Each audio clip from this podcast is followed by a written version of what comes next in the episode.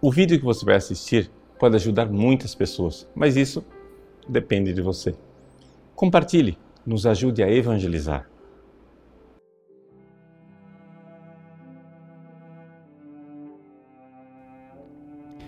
Em nome do Pai, do Filho e do Espírito Santo. Amém. Meus queridos irmãos, o Evangelho de hoje continua o Evangelho de ontem, onde Jesus começa a falar da vigilância. Ontem ele falava do servo e do patrão. Hoje ele conta outras duas parábolas: a parábola do ladrão e a parábola do administrador fiel. Na realidade, essa última parábola do administrador fiel, ela se volta mais para os apóstolos, ou seja, para aqueles que Jesus vai deixar tomando conta da sua igreja. Sabemos isso por causa da pergunta de São Pedro. São Pedro diz: Senhor, contas essas parábolas para nós ou para todos?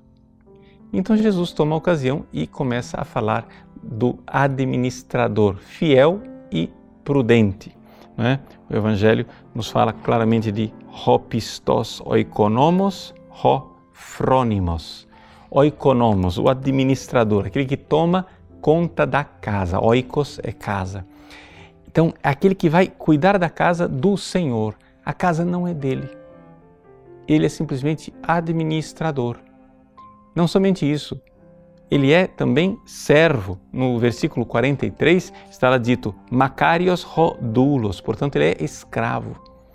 Então, aqui nós temos uma chave de leitura importante para os sucessores dos apóstolos, aqueles que é, são sucessores de São Pedro e dos doze apóstolos, portanto, os papas, bispos e padres.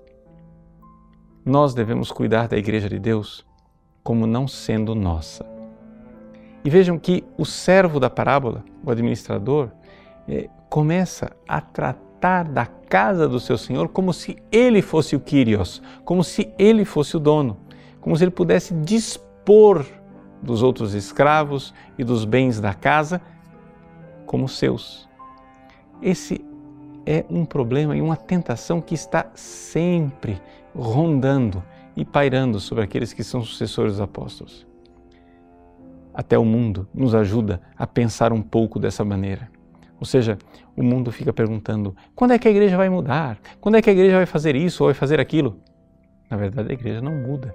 A igreja não pode mudar. Por quê? Porque nós não estamos administrando uma palavra que é nossa, um sacramento que é nosso. Nós estamos administrando aquilo que é do nosso Senhor. E nós sabemos muito bem o que é que nos espera se formos maus administradores. Nosso Senhor, Deus de misericórdia que se fez homem, não deixa de lembrar aos maus administradores da sua casa que o que lhes espera são chibatadas, punições por serem maus apóstolos. Então, qual é a característica do bom apóstolo, do bom administrador? O bom administrador é aquele que sabe, sabe que ele não é o Senhor e que, portanto, ele está tomando conta daquilo que não é seu.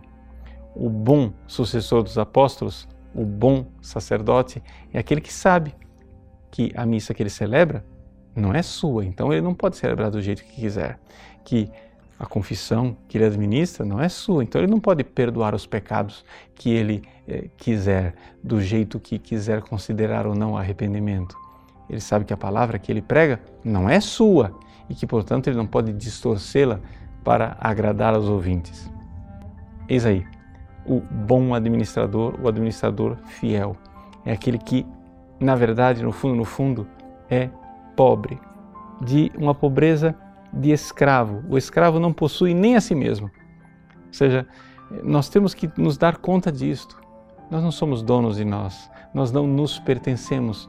Nós não somente não somos os donos dos sacramentos e da palavra que nós pregamos, como também não somos donos de nós mesmos.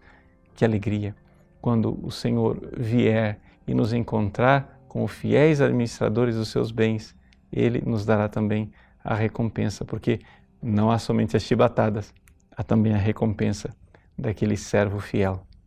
Que Deus abençoe a cada um dos pastores da igreja, dos sucessores dos apóstolos e nos faça fiéis, mesmo que para isso tenhamos que derramar o nosso sangue. Deus abençoe você. Em nome do Pai, do Filho e do Espírito Santo. Amém. Gostou do nosso conteúdo? Pois bem, o nosso site faz questão de ser um eco da doutrina católica, do magistério de sempre. Muitas pessoas escrevem para nós diariamente dizendo que mudaram de vida, dando seus testemunhos.